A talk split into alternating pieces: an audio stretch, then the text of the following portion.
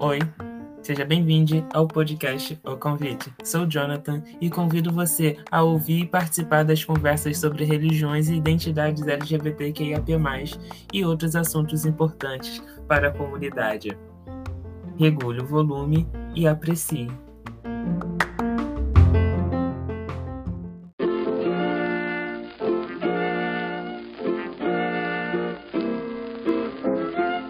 Você pode incentivar e apoiar a criação de conteúdos independentes. Assim, o convite chegará a mais pessoas da nossa comunidade. Saiba como apoiar na descrição desse episódio.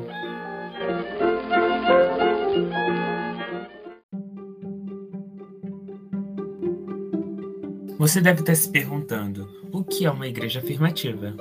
É comum ouvirmos falar de igrejas ou comunidades de fé inclusiva, elas acolhem as pessoas LGBTQIAP+, e promovem meios para sua participação ativa e a vivência na rotina da igreja.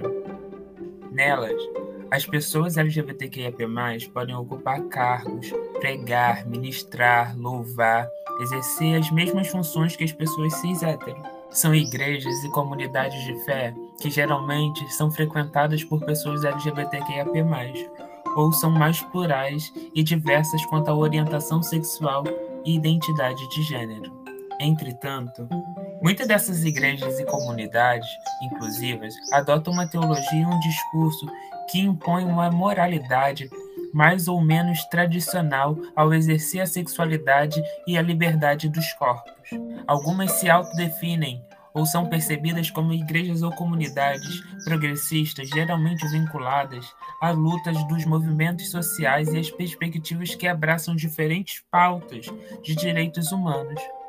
Mas não conseguiram ainda superar as visões teológicas quanto ao gênero e à sexualidade que transcendam as cis-heteronormatividade, com a limitação especialmente quanto à ordenação, à bênção matrimonial ou a afirmação dos direitos humanos das pessoas LGBTQIA+.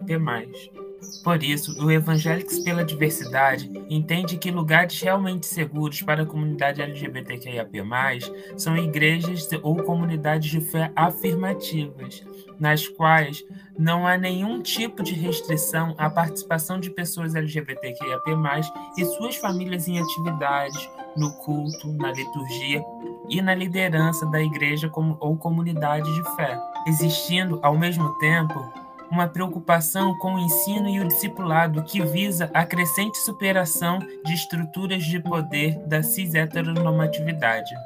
Além disso, as igrejas e comunidades de fés afirmativas assumem uma posição política e social ativa em favor dos direitos humanos da comunidade LGBTQIA+, e buscam acolher, celebrar e afirmar a diversidade sexual e de gênero na pluralidade dos sujeitos e de seus desejos. Esse texto vocês encontram no site Evangélicos pela Diversidade e o texto se chama Igrejas Afirmativas.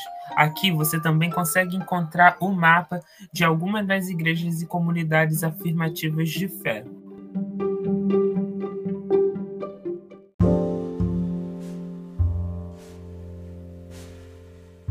Nesse episódio, a conversa com Daniel Santos, que é pastor na comunidade cristã da Zona Leste em São Paulo. Pastor Daniel é bacharel em teologia, pós-graduado em filosofia contemporânea e história. Ele é graduando em psicologia. Também é integrante da organização da Bancada Evangélica Popular, movimento popular coletivo de viés evangélico progressista, que atua em favor da implantação de políticas públicas para promoção de igualdade, dignidade e justiça social. Daniel também é coordenador do Núcleo de São Paulo de Coletivos de Homens Evangélicas pela Igualdade de Gênero, grupo de ação coletiva que luta contra todas as formas de violência contra a mulher e a favor da participação delas nas diferentes esferas sociais de forma mais justa e igualitária.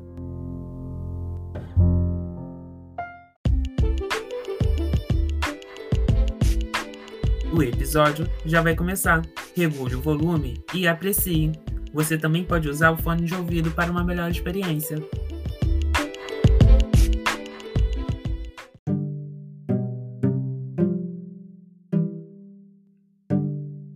Sejam bem-vindos ao mais um encontro aqui do convite. Hoje estou aqui com o pastor Daniel e eu sou Jonathan, e juntos vamos falar sobre igrejas afirmativas. O pastor Daniel, como você já sabe, né, ele é pastor, ele é pastor na comunidade cristã na Zona Leste, lá em São Paulo. E aí, como a gente está falando sobre igrejas afirmativas, a gente está convidando o pastor Daniel para estar aqui conosco e contar um pouco sobre a sua comunidade. Seja bem-vindo, Pastor Daniel. Obrigado, Dilton. Obrigado pelo convite. Fico muito feliz de poder estar aqui com você. E para vocês que estão aí nos acompanhando, o Pastor Daniel também está graduando em psicologia. É uma das suas formações. Pastor, conta pra gente aí como que é a sua trajetória acadêmica aí. Só pra gente começar aí, sua história, sua jornada. A minha, minha trajetória acadêmica começou, eu comecei tardiamente, né? Comecei tardiamente. Comecei pela, pela teologia, é, me formei em teologia, bacharel em teologia em 2007. Já estava casado, com filho, então demorei, demorei para ir para a universidade. Aí depois fiz pós-graduação em, em, em filosofia e história contemporânea e agora estou me aventurando aí na graduação da psicologia. Isso aí. Pastor, conta pra gente, como que surgiu a comunidade cristã da Zona Leste? Então, a, a, a comunidade cristã da Zona Leste, ou a CCZL, como a gente gosta de, de falar, até para encurtar aí o nome, ela, ela surgiu a partir de 2016, né? nós nos tornamos uma igreja independente, nós estávamos ligados a uma outra denominação, depois de mais de uma década, né? Em 2016 nós nos tornamos uma igreja independente. Então a gente tem, inclusive esse mês a gente está comemorando cinco anos de, de existência, não é? Então nosso surgimento é assim, na zona leste de São Paulo, nós estamos localizados, né? E essa história como surgiu? Você quer detalhes? Então, a nossa igreja, é, a gente pertencia à, à Igreja Bethesda de São Paulo, né? Nós fazemos parte da Igreja Bethesda. A Igreja Bethesda aqui na Zona Leste já existia, acho que até 2000 e, até 2016, acho que a gente tinha já uns 13 anos que a gente estava aqui na Zona Leste. Eu vim para cá em 2009, né? que eu vim para a Zona Leste porque eu não era da Zona Leste de São Paulo. E aí, como eu disse, a partir de 2016, nós nos tornamos uma igreja independente. A gente antes estava localizado ali, começamos ali na, bairro do Tatuapé, como igreja Bethesda, né? Depois fomos ali para o Carrão.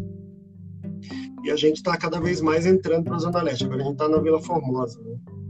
É um bairro bem conhecido aqui da Zona Leste de São Paulo. É um bairro de classe média, classe média alta.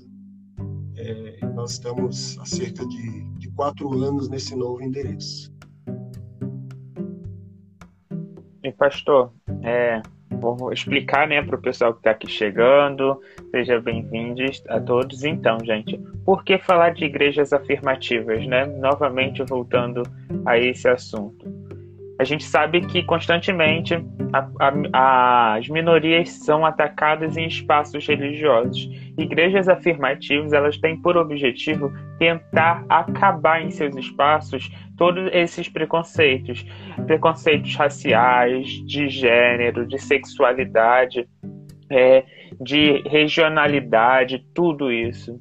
E hoje a gente está aqui com o pastor Daniel, que ele também atua, né? Ele faz parte de um, de um coletivo que atua pela igualdade de gênero, né? Conta pra gente um pouquinho, pastor. É, a partir do, do início desse ano, a gente começou uma parceria com a EIG, que é Evangélicas pela Igualdade de Gênero. Né? É um coletivo de mulheres, é, liderado pela Valéria Vilhena, e a gente conversando com a Valéria no início do ano, a gente sentiu a necessidade, né, de uma aproximação maior com as mulheres, né, da EIG, essa luta das mulheres, né, pela paridade de gênero. E aí nós iniciamos uma parceria como igreja, como comunidade, juntamente com a EIG, né, nossa comunidade é a EIG. E a partir daí surgiu né, uma comissão de homens EIG. Então seria aí homens evangélicos pela igualdade de gênero É, o nome ainda a gente nem, nem definiu direito, porque é algo bem recente, né? E a partir daí a gente começou a se organizar. A IG existe, acho que em nove estados do Brasil já. Mas a comissão de homens EIG, por enquanto, só aqui em São Paulo e a partir dessa, dessa parceria entre EIG e a CCZL. Então, nós estamos nos organizando. É, no mês de, acho que foi de junho, nós iniciamos uma oficina para homens tratando sobre violência né, contra mulheres. Convidamos é, pessoas de diferentes igrejas, diferentes estados. Então, teve gente do Rio de Janeiro, teve gente da Bahia, teve gente do Paraná, teve gente até fora do Brasil que participou com a gente, né, de algumas oficinas. Nós debatemos vários temas, né, sobre é, a questão de gênero, violência contra a mulher, qual o significado de ser homem, né, as brincadeiras né, de criança, meninos e meninas, a diferença, toda, toda essa construção social. A gente promoveu 10 encontros online, né, e encerramos a, essa oficina no finalzinho de, de outubro, a gente encerrou. Então, na primeira, primeira quinzena de outubro. E foi uma experiência assim, muito gratificante. A gente já está se preparando para a segunda oficina a partir do primeiro semestre do, do ano que vem. E aí entra uma questão muito importante para vocês que estão nos ouvindo. É, às vezes a gente esquece da igreja como um, um formador de opinião social. A igreja tem esse papel, ela dita muita coisa dentro da sociedade. Até porque tem o caráter né, da sacrolegalização que tem em torno da, da, da comunidade cristã, né? Então, assim, o assim diz o pastor tem uma autoridade muito grande sobre a influência do membro. Então, é, você apresentando aí, só me vem na cabeça essa aproximação de, opa, uma comunidade cristã que está se, apro se aproximando do núcleo e vai começar a falar sobre violência de gênero, isso traz, isso traz ao debate dentro da igreja isso faz com que o membro que está dentro da igreja comece a olhar as ações e também passar adiante esses ensinos que com certeza vocês trataram nesse, nessa oficina, né? É porque muitas das vezes é, a comunidade cristã, né, é, agarrada no patriarcado, ela fica estimulando essas violências, essa submissão da mulher em relação ao homem, isso no casal é, cis heteronormativo, né? E aí a gente acaba vendo muito disso, né, dentro da comunidade. E quando você apresenta a questão de a igreja fazendo esse papel é muito importante. E agora a gente já falando sobre o papel da igreja e esse acolhimento que vocês acabam fazendo com as vítimas, né, com as mulheres que são vítimas de agressão, quero agora pensar o outro lado, né, um, um outro lado não. Tá todo mundo no mesmo espectro que acaba sofrendo violência que é a comunidade LGBTQIA+, né? Como que é? Como que se dá o acolhimento dentro da comunidade cristã na Zona Leste? Então, o acolhimento das pessoas LGBTQIA+, é, a gente faz da mesma forma como a gente faz com qualquer pessoa. É, num primeiro momento, obviamente. Né? Então, a gente não... Inicialmente, a gente não faz nenhuma distinção. Não há porquê ressaltar e nem diminuir a presença de uma pessoa LGBTQI a mais, enfim, no nosso contexto. Mas a gente tem um ministério específico, né, que nós começamos o ano passado, em plena pandemia, que é o CCZL Diversidade, que a gente chama, que ele agrega pessoas LGBTs QIAP+, dá o suporte né, espiritual, emocional para essas pessoas, e possibilita também um apoio mútuo e a troca de experiências.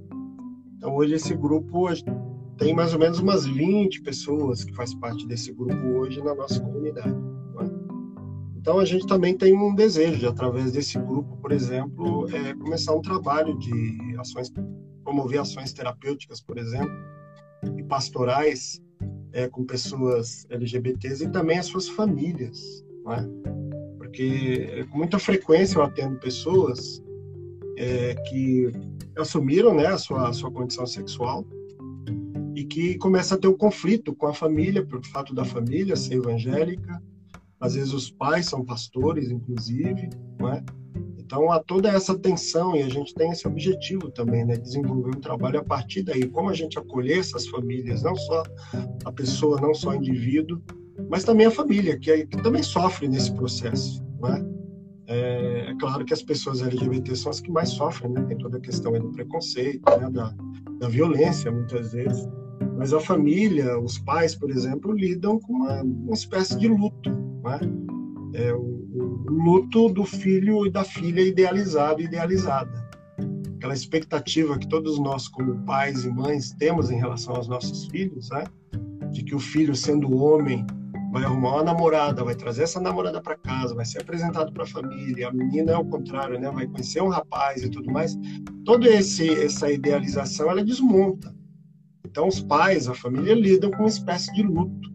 Isso também precisa ser cuidado, né? Também precisa ser tratado. A gente reconhece as dificuldades que as pessoas têm dentro do ambiente das igrejas evangélicas, das igrejas cristãs como um todo, de lidarem com esse tema da homossexualidade, é, da, da, das pessoas trans, bissexuais, enfim. Que você tocou em um assunto bem pouco explorado, que é a relação dos pais, né?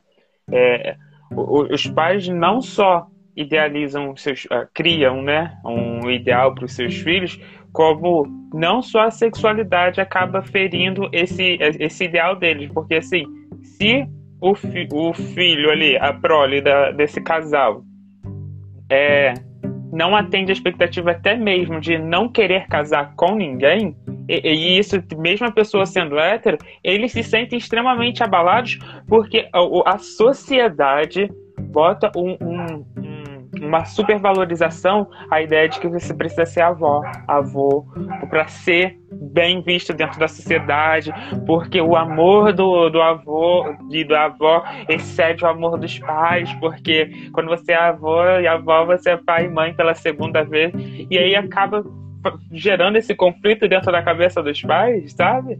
E às vezes alguns pais entram em contato comigo e eu fico tentando entender, porque a questão não é muitas das vezes só o filho ser LGBTQIA+, mas é não atender o papel social que ela atribuiu como responsável daquela pessoa. Simplesmente, porque aí a gente pode até levar para a questão de profissão, que tem pais que idealizam profissões para seus filhos e quando eles, eles não aceitam o que foi imposto para eles, eles ficam extremamente frustrados. Extremamente uhum. frustrados. E o outro lado tem a religião porque a religião acaba assumindo o papel do. Do. Ai, é. Junto o, o homem e a mulher e crescer e multiplicar, né? Lá do, de Gênesis. E fica muito forte esses conceitos dentro da cabeça, principalmente nos pais religiosos. E a gente sim, tem um sim. país, um país que, que nasce, nasce não, né? Porque ele já existia, um país que tem uma catequização é, cristã, né? Os católicos chegam aqui e começam a estabelecer o cristianismo como uma crença, então não tem como a gente fugir socialmente, mesmo existindo outras religiões disso que está enraizado dentro da nossa sociedade, né? E dentro e dentro dessas questões de crença, conta pra gente como que são as crenças, as principais crenças da, da CCZL. Bom, a gente crê, é, a gente segue o credo, digamos assim, padrão né, da maioria das igrejas é, evangélicas, das igrejas protestantes, é, no nosso contexto, no nosso país. Né? A gente crê na Bíblia como palavra de Deus, é que é importante fazer uma ressalva, porque a gente não tem aquela relação é, idolátrica com a Bíblia. Né? a ideia de que Deus se manifesta no livro. Deus não se manifesta no livro. Deus se manifestou através de uma pessoa chamada Jesus, Jesus de Nazaré. Então, Jesus, para nós, é a palavra viva de Deus, conforme de João no seu evangelho. O princípio era o Verbo. O Verbo é a palavra. O Verbo estava com Deus e o Verbo era Deus, é Deus. Então, a gente entende a Bíblia como palavra de Deus ou como contendo palavra de Deus essa é uma questão teológica polêmica, eu sei, a gente não vai entrar nesses detalhes aqui, mas a Bíblia é a palavra de Deus à medida em que eu a leio e eu interpreto a favor da vida. Porque a Bíblia já foi utilizada para legitimar racismo contra as pessoas negras, né, discriminação racial. A Bíblia até hoje é utilizada para legitimar é, a submissão da mulher em relação ao homem, a questão de gênero. E ela é muito utilizada ainda hoje né, para dizer que as pessoas LGBTs em geral, eu vou usar o termo LGBT porque todas as vezes surgem siglas a mais e eu vou me confundindo. Então vamos resumir aqui o LGBT, mas por favor, não me entendam mal, tá? É, a Bíblia é usada para legitimar a violência contra essas pessoas, né? Então depende da forma como a gente a lê. Então não é só aquilo que está escrito, não é só o está escrito. É como Jesus pergunta ao mestre da lei: como é que você a lê? Como é que você a interpreta? Então nós acreditamos na Bíblia como palavra de Deus dessa forma.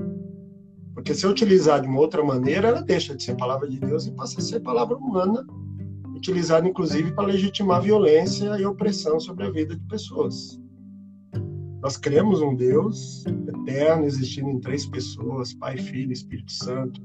Que Jesus é o Filho unigênito do Pai, concebido pelo Espírito, ah, foi crucificado, sepultado, ressuscitou no terceiro dia. Enfim, nós nos identificamos como assim, a, a grande maioria da, das pessoas da nossa igreja, acho que vieram de igrejas pentecostais. E, e, alguns, outros poucos, como eu, vieram de igrejas históricas, né? Batista, Presbiteriana, Metodista, enfim.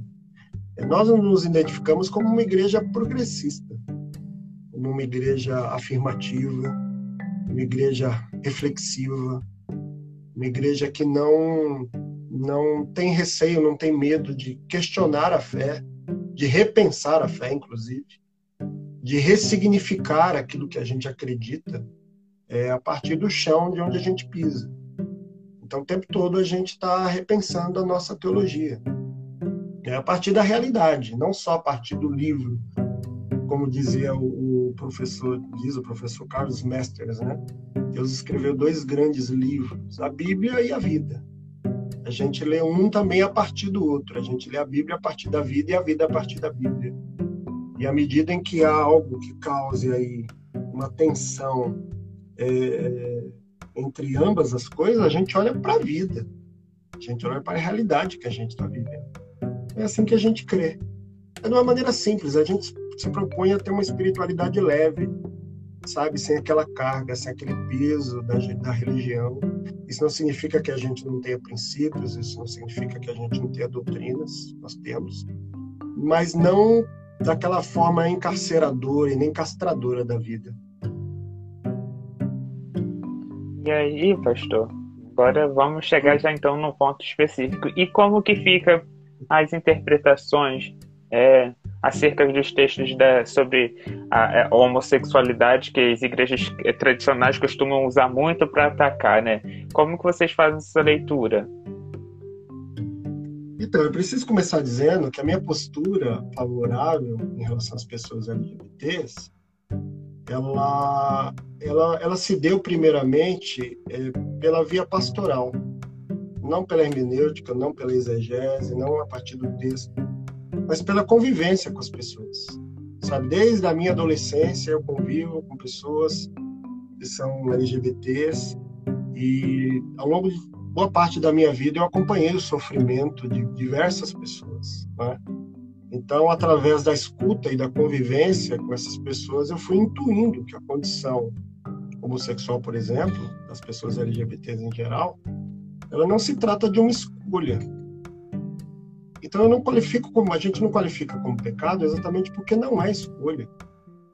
Eu peco a, a partir do momento em que eu escolho né, pecar. Eu tomo uma, uma decisão. Por exemplo, eu, eu, eu me torno adúltero a partir do momento que eu decido adulterar, que eu decido trair a minha esposa. Então a pessoa LGBT, ela não escolhe nascer assim. Assim como eu, que sou heterossexual, não escolhi ser heterossexual. nasci dessa forma.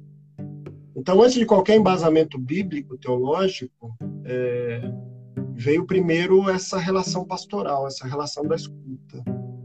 E a partir, né, de depois, com o passar dos anos, a gente foi se debruçando sobre o texto bíblico. Né? Mas eu diria que a principal, o ponto de partida para mim é exatamente esse. Como é que eu posso qualificar ou condenar uma pessoa no fogo do inferno? ou chamado dizer que essa pessoa é uma abominação por algo que ela não escolheu ser, por alguém que ela não escolheu ser. Né?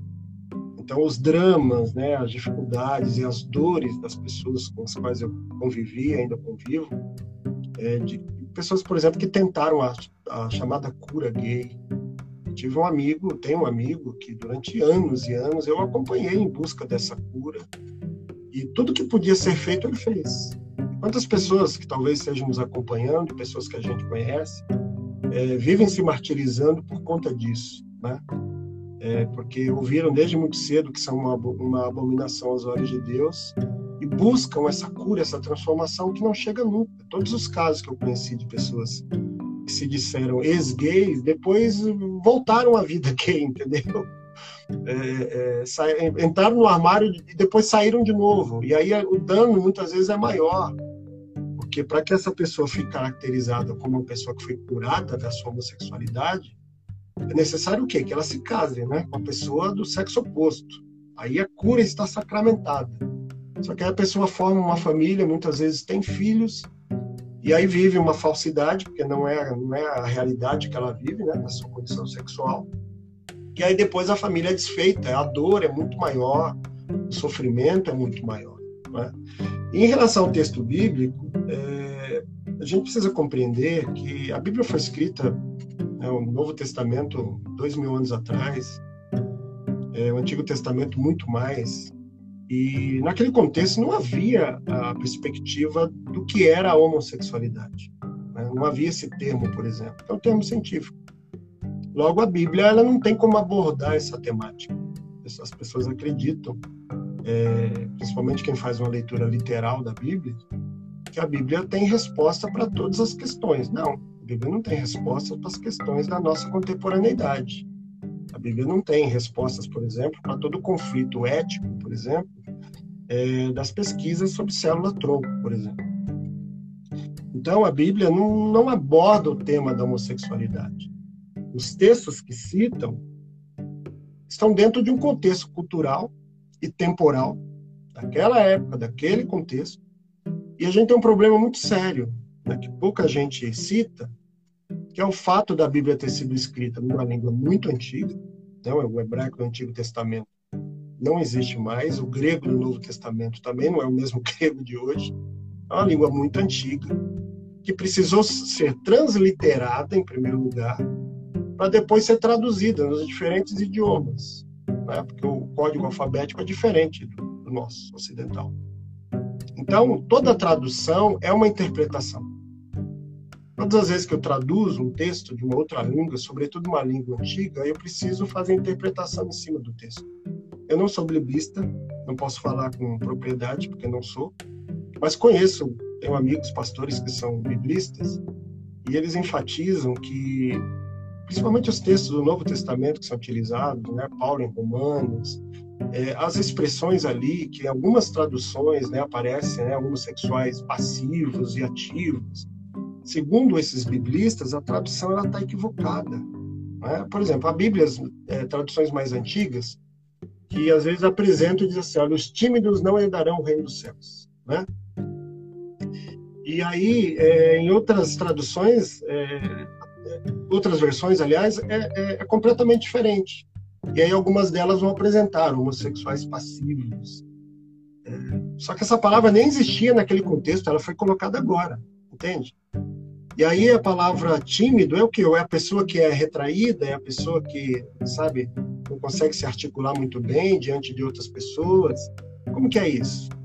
Aí talvez a, a, a melhor tradução, é, a palavra que é traduzida para tímido ali, é como se fosse para a gente assim, é a palavra mole, vamos dizer assim, sabe? É, é uma pessoa que não tem muita firmeza, que o contexto ali fala exatamente disso, né? Se, essa, se, o, se o, cristão ele é, ele é indeciso, ele, ele recua diante de uma situação é, de risco, ele, ele, ele sofre repreensão. Esse é o contexto. Então, na verdade, é o, é o preconceito do tradutor que foi colocado no texto escrito. Entende? E aí não importa se ele traduziu o, o Antigo Testamento ou o Novo Testamento, o preconceito está lá. As leituras que a gente faz são leituras direcionadas, né? A ideia de a gente enxergar o pecado de Sodoma e Gomorra como homossexualidade é um grande erro. Né? Os profetas falavam a respeito disso. O pecado de Sodoma não era isso, era injustiça, era opressão em relação ao pobre. É? Então, é, são as nossas leituras que estão equivocadas. O grande desafio é a gente é, a, vou usar uma expressão que já causou tanta polêmica através de outro pastor, mas é a gente fazer uma leitura atualizada da Bíblia. É? A gente atualizar a leitura dentro do nosso contexto. A partir de que, que quais óculos eu leio a, a Escritura? Então, a leitura que eu faço da Bíblia é através de Jesus de Nazaré. E Jesus de Nazaré nunca discriminou ninguém. Não havia homossexuais no contexto nos dias de Jesus? Claro que havia. Mas Jesus ele silencia, ele não diz absolutamente nada. Por que será? Talvez porque para ele isso não era importante.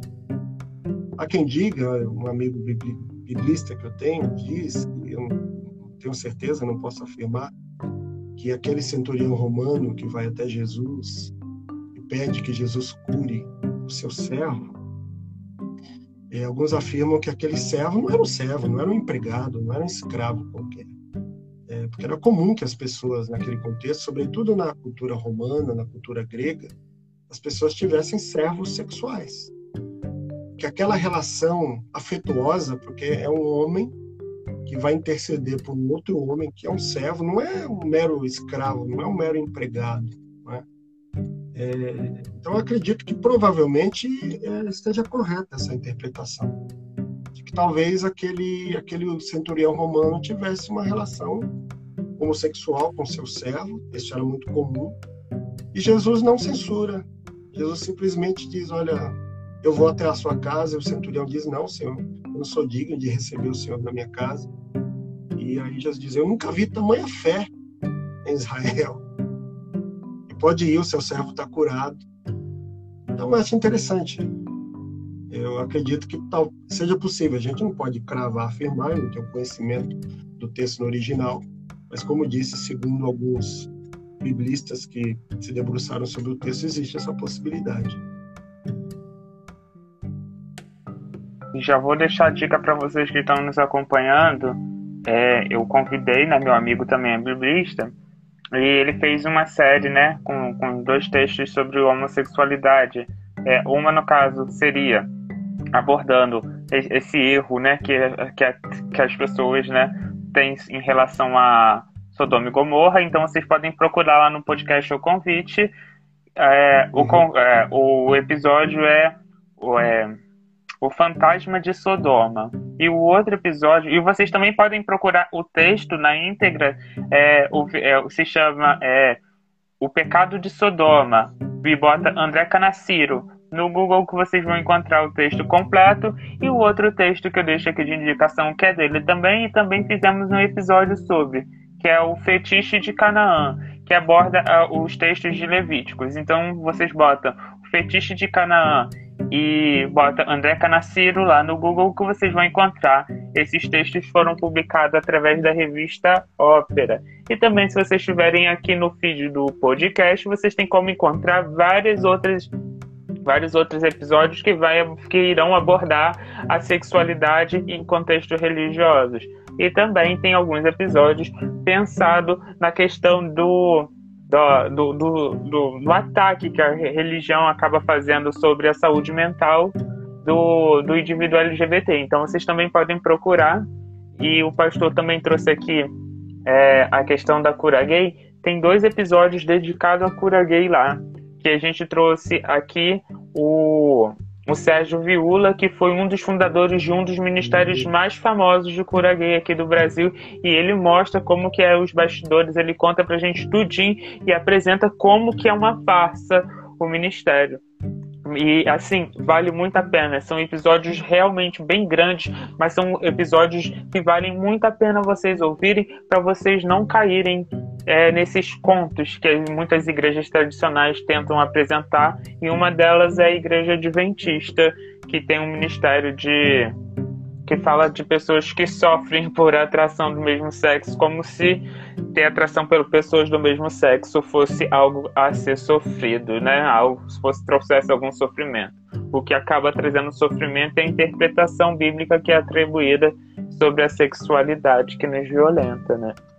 E, pastor, Sim, é, você contou aí pra gente que eu achei super bacana é, é, é, essa história do centurião. Eu nunca tinha uh, visto por esse ponto de vista e agora na minha cabeça eu tô aqui rodando pra não, caramba. Porque faz muito sentido para mim agora é, essa apresentação. É, e Deixa aí? eu aproveitar, é, claro. Jonathan, se você me permitir, já que você fez a propaganda, eu participei de um podcast, já acho que já tem mais de dois anos já com podcast Inadequados, que é do pastor João Paulo Berlofa, e o John Souza, o John que é, que é biblista, né? o John é pastor no Rio de Janeiro. Eu participei de um podcast com eles que isso se espalhou de uma maneira assim que a gente nem imaginava, tratando exatamente sobre a questão LGBT. E no podcast o John explica direitinho os textos lá, o, o, a palavra tímido, né, que é, é, que é traduzido no português às vezes como afeminado, palavra malacói, qual que é o significado que é mais é mais usada, né, é mais traduzida como afeminado, qual que é o verdadeiro significado da palavra, né? Tá tudo lá direitinho. E, e é o próprio John quem, quem levantou essa questão do, do, do centurião romano. Então, no material do Inadequados, você consegue encontrar alguma coisa mais, mais aprofundada sobre isso. Vale a pena, vale a pena essa, essa, leitura contextualizada, né, é, você apresentou como a leitura atualizada da Bíblia, isso é muito importante, né? Porque muitas das vezes a gente fica arranco, trazendo é, esses conceitos que, que não fazem sentido, ou mesmo porque muitas das vezes as pessoas não sabem como que é o processo de tradução de textos bíblicos, né? É, e aí é, é, muito importante porque esse, as Bíblias, né, vivem constantes revisões Exatamente, porque às vezes eles têm, existem achados novos que apresentam alguma palavra que é, uma hora era atribuído um significado e depois descobrem outro e tem que parar de usar uma determinada interpretação porque descobre que estava errada. Descobre que estava errada. Então assim é muito importante é, as pessoas ficarem em constante pesquisa, principalmente esses textos que, que têm um, um cunho muito é, castrador, é muito importante que as pessoas fiquem acompanhando quais são as discussões acerca deles, porque pode ter quase certeza de que quando tem um achado novo, eles apresentam de novas formas. É, pastor, é, você falou de. A gente estava falando de questões de crenças, né? E, e agora pensando questões de família. O indivíduo LGBTQIA+, quer casar, o senhor casa na sua igreja? Caso. É interessante que até hoje eu não realizei nenhum casamento. Você acredita? Nessa condição. Mas assim, tem, tem casais que são membros da nossa igreja que eles já marcaram data, mas a pandemia é, travou tudo, né? A gente retomou os cultos presenciais agora, no finalzinho de, de agosto, né, começo de setembro. Então, eu não realizei ainda, mas realizo sem nenhum problema. Isso já está muito bem resolvido entre nós.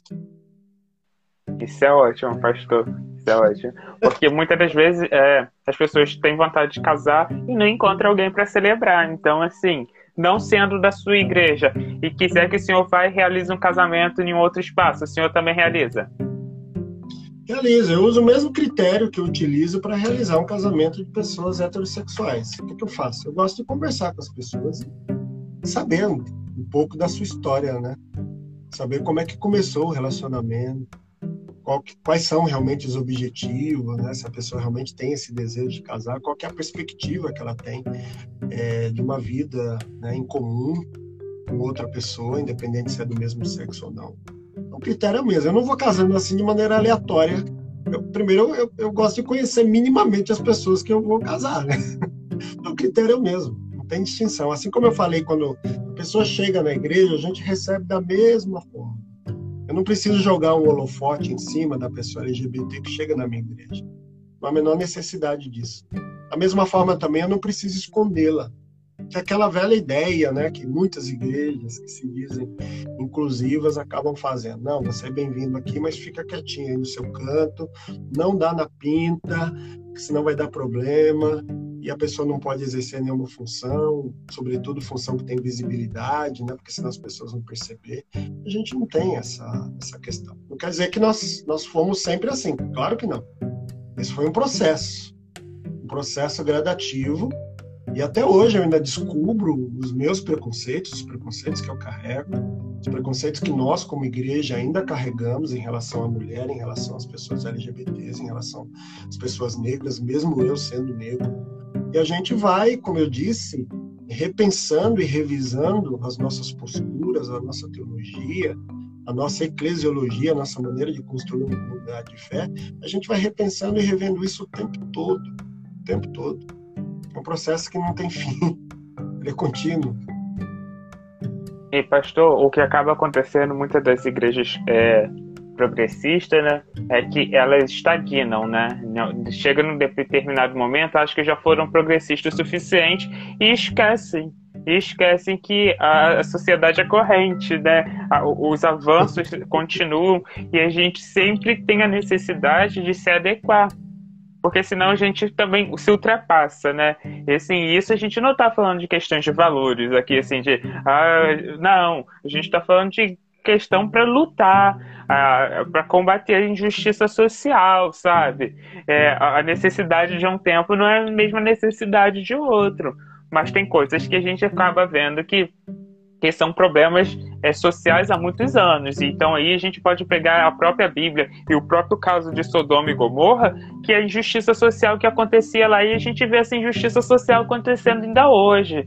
É, a, se a gente for parar para pensar, é, quando Isaías vai narrar a história de de Sodoma, né? Ele, ele apresenta os aspectos da Jerusalém como os aspectos de Sodoma, ele vai falar que, que deveria ser o que, que deveria ser feito, né? E vai falar assim, vai ajudar a viúva, o órfão, sabe? E aí a gente olha hoje quem é essa viúva, quem é esse órfão que a gente precisa alimentar, que a gente precisa hospedar, sabe? E às vezes a gente para, às vezes a gente para no tempo e esquece.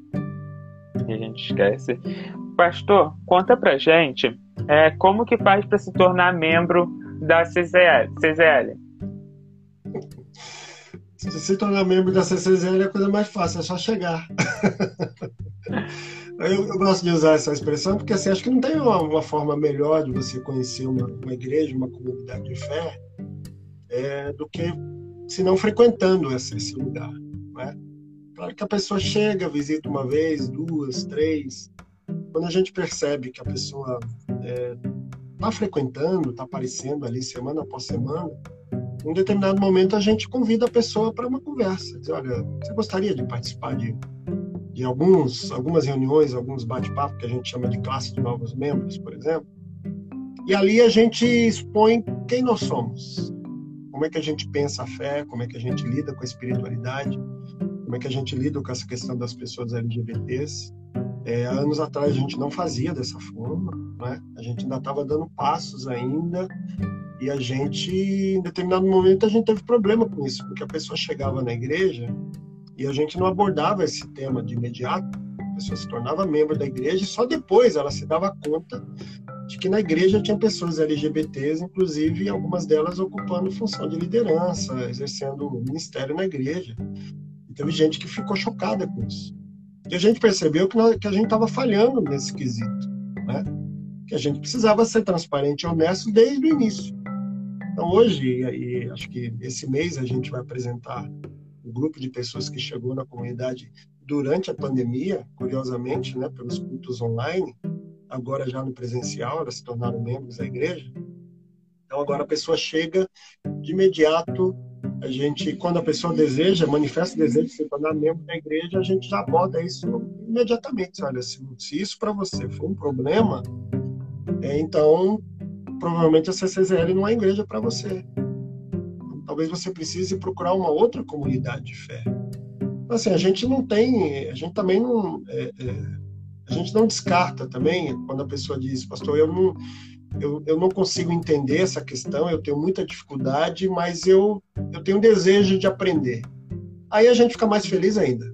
Aí a gente teve vários casos, assim, todos nós passamos por esse processo, e muita gente que chegou depois também passou pelo mesmo processo. Gente que chegou com uma certa ideia, uma certa perspectiva sobre esse tema e que depois, com a convivência com as pessoas, com o aprendizado, com a caminhada que a gente fez, a pessoa acabou enxergando de uma outra forma. Isso é libertador, isso eu acredito que é, é uma das formas de salvação que Deus tem para a gente, é converter o nosso coração em relação ao outro, sabe? Isso é muito bonito. Isso é, isso é lindo demais. Sabe? É, eu estou aqui pensando, pastor, porque muitas das vezes as pessoas têm a ideia de que é, a forma que ela criou anteriormente é imutável não pode avançar no entendimento, não pode renovar, não pode ter uma nova perspectiva, sabe? E, sabe?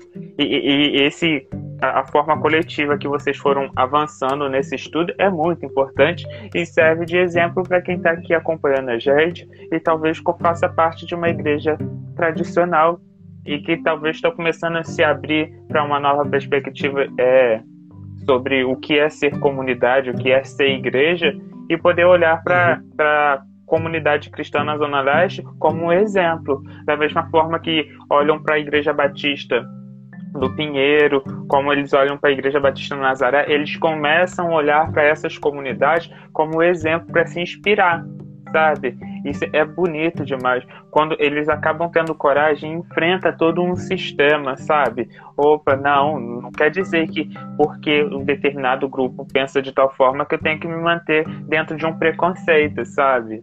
E, e a gente vê que é, essa, é, essa interpretação é, teológica acerca, por exemplo, dos textos que são atribuídos à homossexualidade, elas são carregadas de preconceitos. E aí, se a gente, quando a gente olha o Brasil é, no contexto de 1980 até 1990, que é anteriormente a chegada de igrejas afirmativas aqui no Brasil, mas quando o, por exemplo, o grupo gay Bahia, grupo gay da Bahia apresenta uma nova perspectiva lá nos anos 80, as igrejas tradicionais começam a se chocar porque aquilo para eles era algo muito conflitante. Mas a gente já vê esse movimento existindo desde 1980 e pouquinho, acho que 87, se eu não me engano. E aí o convite que eu quero fazer para as pessoas que estão aqui é fazer a reflexão. Já se passaram 40 anos quase. E aí a gente vai esperar mais 40 anos de violências contra as pessoas LGBTQIA+, dentro dos espaços religiosos, Será que a gente vai ficar pegando a, a, os LGBT que é mais e usar eles de mártires para sempre, tendo que dar suas vidas para conquistar um pouquinho de espaço dentro da comunidade? Não, não, uhum. sabe? A gente tem que lutar para acabar com essa divisão, sabe? Porque a gente também não pode ser também é, é, é, inocente achando que a gente vai ver todos esses avanços hoje mas tudo que a gente puder fazer para que as outras pessoas não sofram o mesmo que nós já sofremos, é muito importante isso. É muito importante para você que está dentro de uma igreja, que quando um pastor tradicional vai lá e fala erradamente, que vocês protestem. Mostrem para eles, porque se eles apresentarem um erro científico e você tem o conhecimento, vocês têm a obrigação de apresentar para eles o certo. Sabe por quê? A gente não pode perpetuar a ignorância. A gente não pode perpetuar que essa violência continue sendo sacralegalizada a partir da fala de um pastor, a partir de uma pessoa que está lá no púlpito falando, falando, falando, e aquilo se tornando diretamente contra a existência de alguém que está ali, ou que não está ali, mas que uma pessoa que está ali está ouvindo e vai reproduzir contra outra pessoa. Sabe por quê? Na esperar setembro amarelo chegar para a gente falar de prevenção ao suicídio, quando no restante do ano as palavras estão violentando e está matando as pessoas. É muito importante que a gente tenha essa perspectiva hoje dentro da igreja, sabe? Porque é muito triste, é muito triste. É, hoje, ontem, ontem recebi uma mensagem de um menino de 16 anos que foi atacado dentro da igreja por palavras terríveis, sabe? É, eu soube, no, no, ano passado foi um, um, ato pior ainda, que eu soube de um, de um moço em São Paulo que teve nariz quebrado pelo filho do pastor dentro da igreja porque ele era gay, sabe? Simplesmente por isso. Então, assim, é, até quando que a gente vai deixar isso acontecer? sabe? Até quando a gente vai se silenciar diante desse, desse, dessas barbaridades que acontecem nos espaços religiosos. A gente não tem que aceitar isso, não. Não mesmo. Verdade. Pastor, a gente agora está caminhando para o nosso final. Conta pra gente quais são as programações e os dias que a gente consegue, se o culto está sendo transmitido, como que a gente faz para acompanhar a CZL? A CCZL, a gente tem só um culto por semana. É domingo e é pela manhã, às 10 horas da manhã. Ele é transmitido pelo YouTube, no canal da CCZL no YouTube, né? Então quem quiser pode acessar. É, Comunidade Cristã na Zona Leste. Tem uma pessoa perguntando o que é CCZL. É Comunidade Cristã na Zona Leste de São Paulo, tá? Então a gente tem um canal no YouTube. A gente, tem, a gente só tem um culto né, na, na semana, que é domingo às 10 da manhã, transmitido ao vivo culto. Fica gravado também lá no YouTube, né? Se você entrar lá no canal, você vai ver várias gravações. A gente tem ali é, os encontros que acontecem dos diferentes ministérios, né? Então tem adolescentes, as crianças se reúnem no domingo também, de manhã.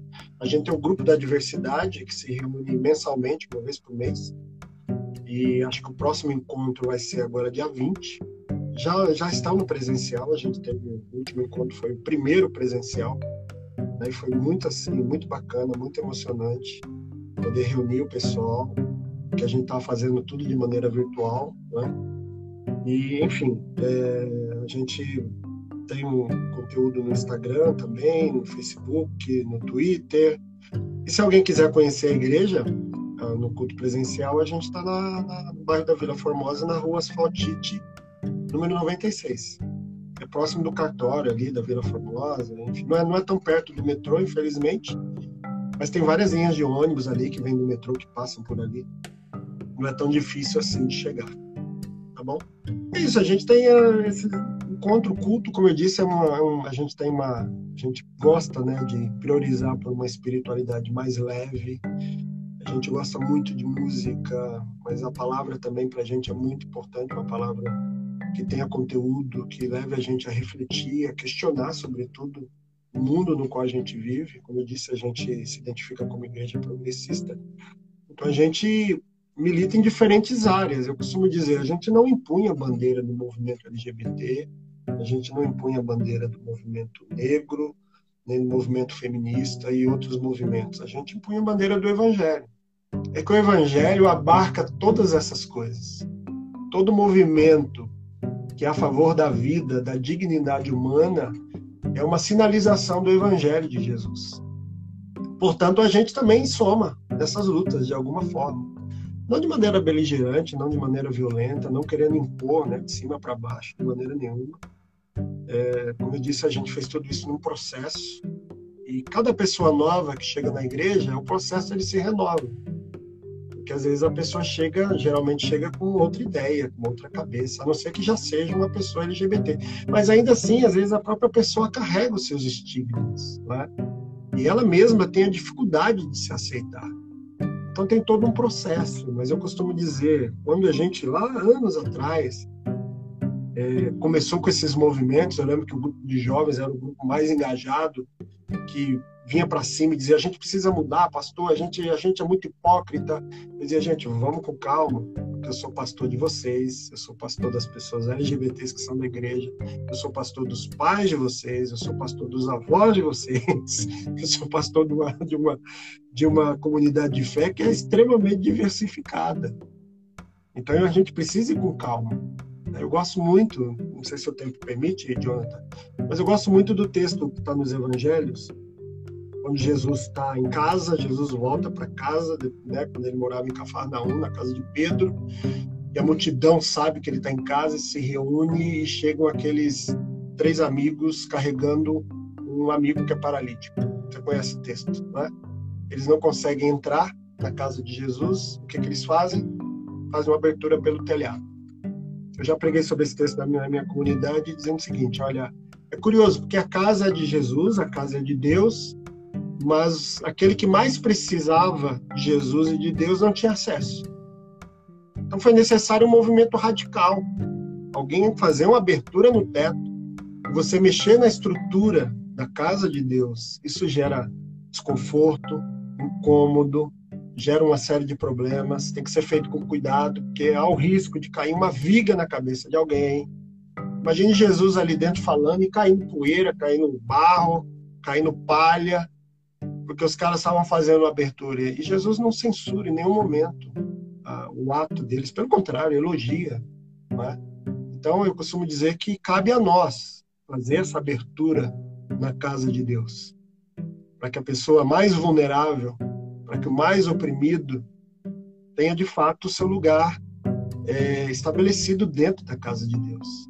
Então não é Jesus que fez essa abertura, não foi ele quem fez. Quem, quem precisou fazer foram as pessoas, somos nós que temos que fazer essa abertura, com todo cuidado, com todo respeito, mas uh, o risco não pode nos impedir, não, a gente não pode ter medo, receio de fazer a abertura. A gente tem que fazer a abertura. Muito obrigado pela palavra, pastor. Nossa, tô aqui maravilhado com ela. Muito obrigado.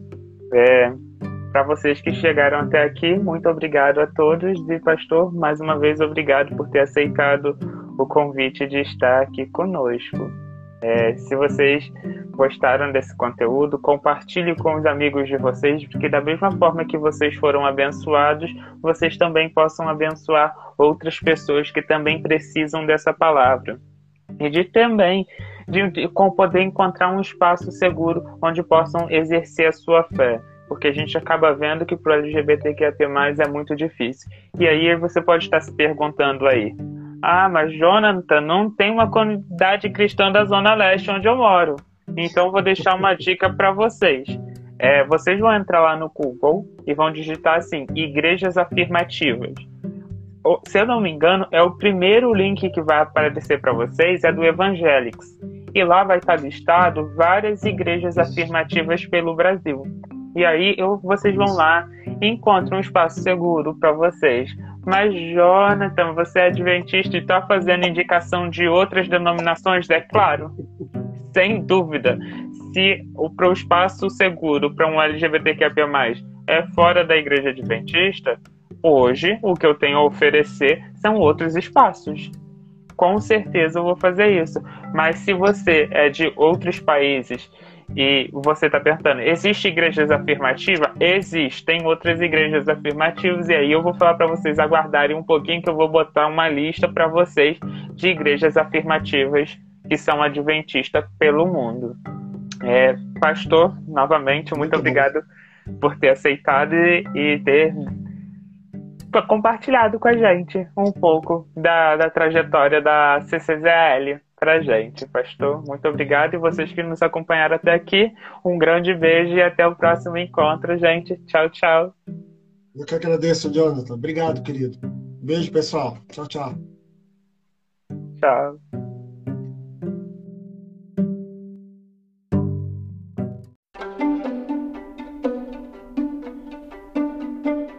Esse foi mais um episódio do podcast O Convite. Agradecemos por ter nos ouvido até aqui. Te convidamos a nos seguir e nos avaliar nas plataformas digitais. E não se esqueça de compartilhar esse episódio com amigos. Assim, cresceremos e nos tornaremos uma grande família.